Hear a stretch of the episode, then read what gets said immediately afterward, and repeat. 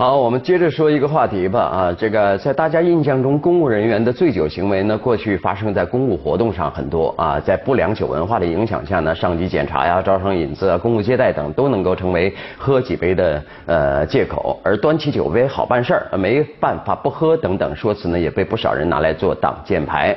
来看《解放日报》的一篇评论：工作日午间放弃酒精，应成为每个公职人员的基本自觉。公务活动中无酒不成席的现象也基本绝迹了，但是另外一种心态随之出现了，说是在公务活动中不能喝吧？那我不代表，呃，在私人聚会上就不行啊啊！还有不少人认为呢，公职人员也是人嘛啊，同样拥有亲戚朋友、同学等个人社会网络，只要没有使用公款，在给远道而来的亲戚朋友、同学接风的呃时呢，把酒言欢未尝不可。而中午休息推杯换盏，下午上班丑态百现的呃百出的现象也是这么产生的。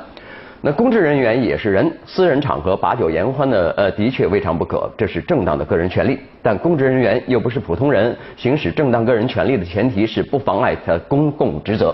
那最基本的就是不能妨碍正常工作，呃，自备喝酒可以，但是带着醉酒状态工作就是不能容忍的大忌。尤其当一些公职人员手批呃手握审批权、审判权呃等特殊权利，一丁点罪态都可能带来严重后果啊，影响公权力机构的这个公共形象，影响社会公平正义啊。也正因因为这样呢，谈论公职人员的权利就从没有绝对权利而必须考虑让渡的问题了啊。什么呢？公职人员本身行使着由公民委托的部分公公共权利，这就天然需要让渡部分个人权利。这种权利包括一定程度的隐私权。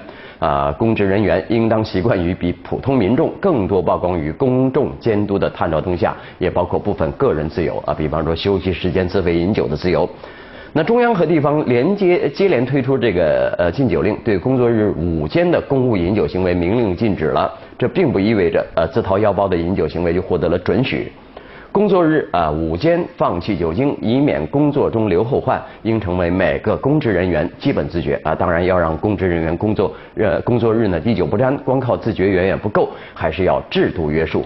而类似禁酒令这样的制度呢，要设计的可执行、可落实，相关职能部门应该形成主动发现问题和苗头的意识。哎，一件好事儿，中国的医师们将迎来自己的节日啊！国务院已经批准了，同意把呃，在二零从一二零一八年起呢，把每月八月十九号，呃，设立为中国医师节。呃，这次设立医师节呢，旨在增强全社会对医生的尊重啊。人民日报有评论，设立医师节，尊重医生，让医患关系和一点。啊，评论说了，设立医师节呢，旨在让医患关系和一点。医生是一个神圣的职业，永远都有忙不完的工作啊。呃，浙江有一个呃呃呃卫生院外科主任叶美芳，怀孕六个月，仍然坚持连续手术，走出手术室累得靠墙睡着了啊。一张照片定格下这一个瞬间呢，很多人说这是怀孕医生最美工作照，赞许中对医护人员多了一份理解。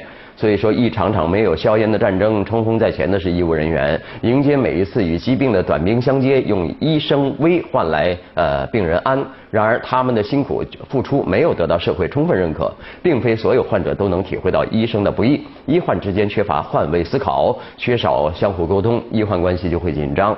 实际上，当患者对医生特别信任时呢，医生会更全力以赴对待患者，处理疾病。和谐的医患关系啊，增进医患信任，保障的是医患双方的权益。设立医师节呢，就是让医生暖一点嘛啊。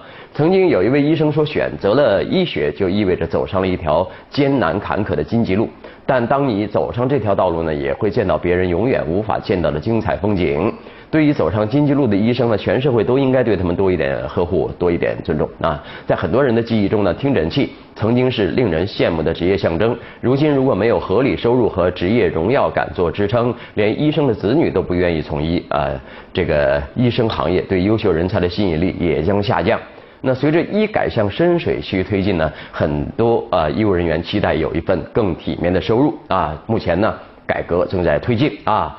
让医生凭技术吃饭，建立可行的正向激励机制，群众将享受到更加优质的医疗服务。好了，稍后你来我往。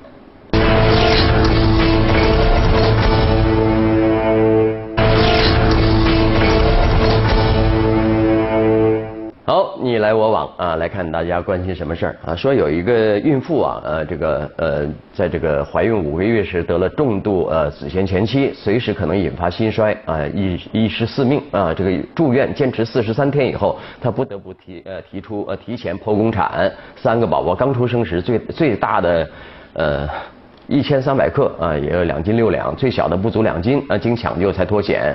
呃呃，孕孕妇呢就哭了啊，遭多大罪我都忍，希望三个宝宝健健康康的啊。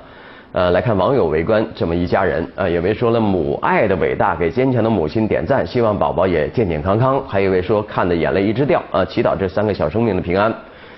好，再来看。二十号，成呃首都体育学院岭上麻将社开设三年，呃社员课余在教室打麻将，还吸引了清华、北大、北航等师生来切磋。有社员在这里提升了一段时间以后呢，过年回家迎面变大啊。还有高中数数学老师说，在这里打麻将特别优雅，修身养性。这是怎么回事啊？来看看稀罕事儿啊！有一位说了，这么可爱的好羡慕，感觉自己的大学就是一些平常的兴趣社团，不好玩啊。还有一位说了，人家的大大学啊，那人家的社团呐，想想我们只能在手机上玩一玩而已啦啊。再来看俄罗斯的事儿啊，呃，俄罗斯呃一座城市呃有一个小区啊，监控拍到有年轻男住户出门遛呃遛豹。养狗 就算了，还遛豹子，还是在楼下的儿童游乐场啊呃遛这么个野生动物啊！监控曝光以后，附近居民表示担忧，要求把这个豹子运走。养豹子的小伙子竟然回应，他不危险，跟家猫一样。嗯嗯嗯。来看网友们围观俄罗斯的事儿，有位说这种事情发生在俄罗斯，我觉得已经司空见惯了啊。还有位说呢，战斗民族养的呃的的宠物就是不不一般啊。好了，那今天节目就这样吧。感谢收看由百年港药冠心病专利药益安宁丸独家冠名播出的《马后炮》。明天还有这个时间，我们接着聊。拜拜。